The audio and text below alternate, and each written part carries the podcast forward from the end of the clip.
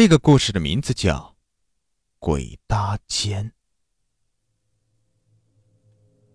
那是我高中时候发生的事情。那时爱逃课，晚上的时间总是网吧度过，靠打游戏消磨时间，浑浑噩噩的。第一次事情发生的时候，那是一个冬天。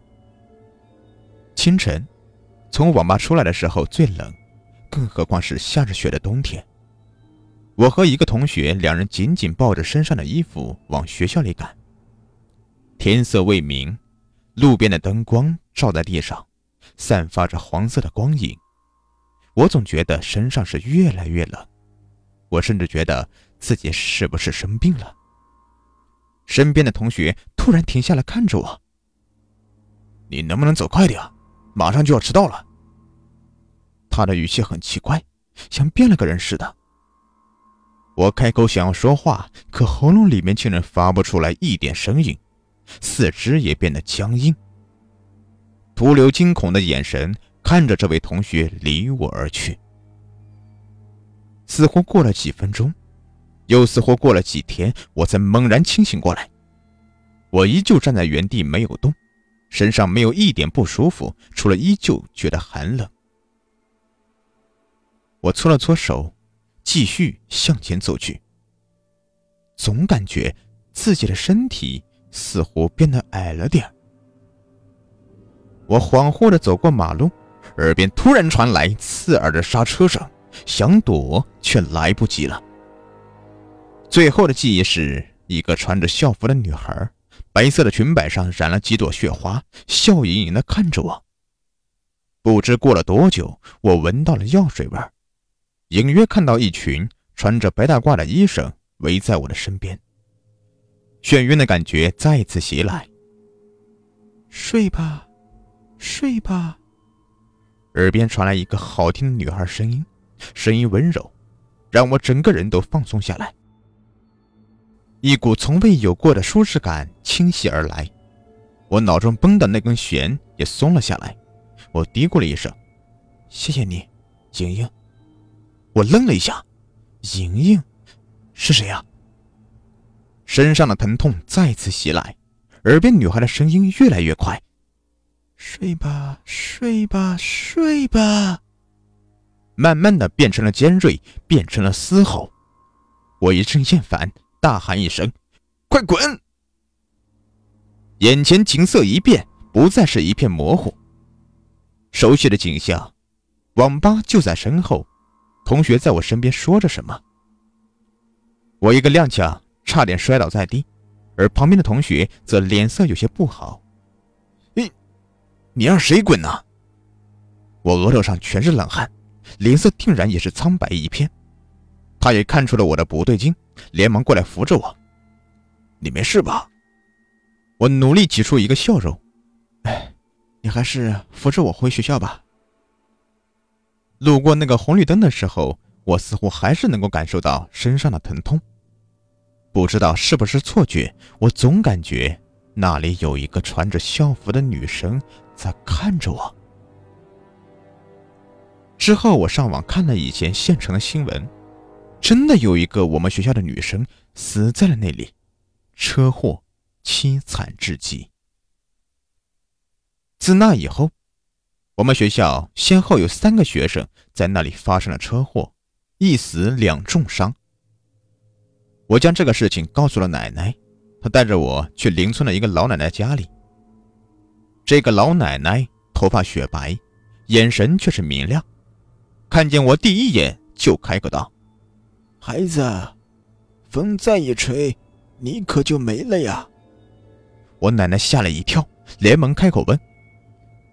你可是我孙子的三姥姥，你可得救救他。我有点不以为然，看见这个远房亲戚有点不对脾气，就有点想走，可想起先前的经历，还是忍住了脚步，站在原地听着这远房三姥姥下面的话。三姥姥没说话，带着我们进屋，屋里面黑暗，看不清楚周围的事物。正对门的一面镜子倒是明明白白，这镜子是铜制的，人像在上面扭曲，只留下了一个大致的轮廓，显得分明。三姥姥笑了笑，不知从何处端来一碗水。这镜子不是这么看的。说着，那碗水就泼向了镜子，水从镜子上面很快流了下来，镜子上的轮廓慢慢变得清晰。三姥姥与我并肩站在镜子前，可镜子里面竟然只能看到我一个人。我不寒而栗，镜子里的我脸色苍白，头顶三寸的位置悬着一根火苗，只是火苗不是寻常般的黄色，而是青绿色。微弱的火苗在镜子里面微微颤抖，似乎下一秒就会熄灭。三姥姥的声音再次传来：“看看你的肩膀处。”我这才仔细看去，下一秒我差点跳了起来，口中大叫一声：“手！”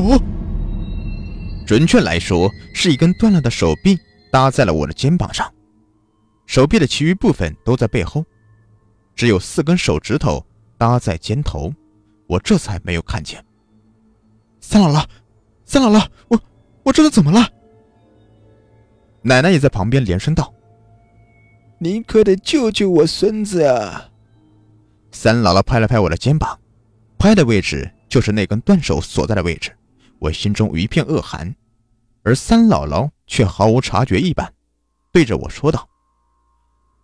人有三盏命灯，双肩各有一盏，最后一盏在头顶。三盏齐在啊，神鬼不侵。若是灭了一盏，就会看见和碰见不该碰见的东西。我连忙将事情的经过一五一十的告诉了三姥姥。三姥姥开口：“熬夜通宵伤身体。”你从小就体虚，这种熬夜的方法是最伤身体的，想必是你肩头的灯少了一盏的原因了。一一盏，不是两盏吗？我看着镜子里面头顶的一盏青绿色灯的自己问道：“另外一盏在那只手的下面。”他废掉一只手来盖住你的另一盏，就是为了上你的身，让你感受他的痛苦，好害你的命呢。三姥姥语气冰冷。三姥姥又说：“能撕扯掉自己的灵体来加害你，倒真是个心狠手辣的厉鬼呀！”我连忙道：“我看了新闻。”这个女孩出了车祸，死得很惨，是是不是这个原因啊？我又将看到的好几个学生在那里出事的事情也一并告知了。哦，三姥姥沉吟了一下，紧皱的眉头有些松懈开来，笑了笑说：“嘿嘿嘿，这般呢，我倒是有办法了。”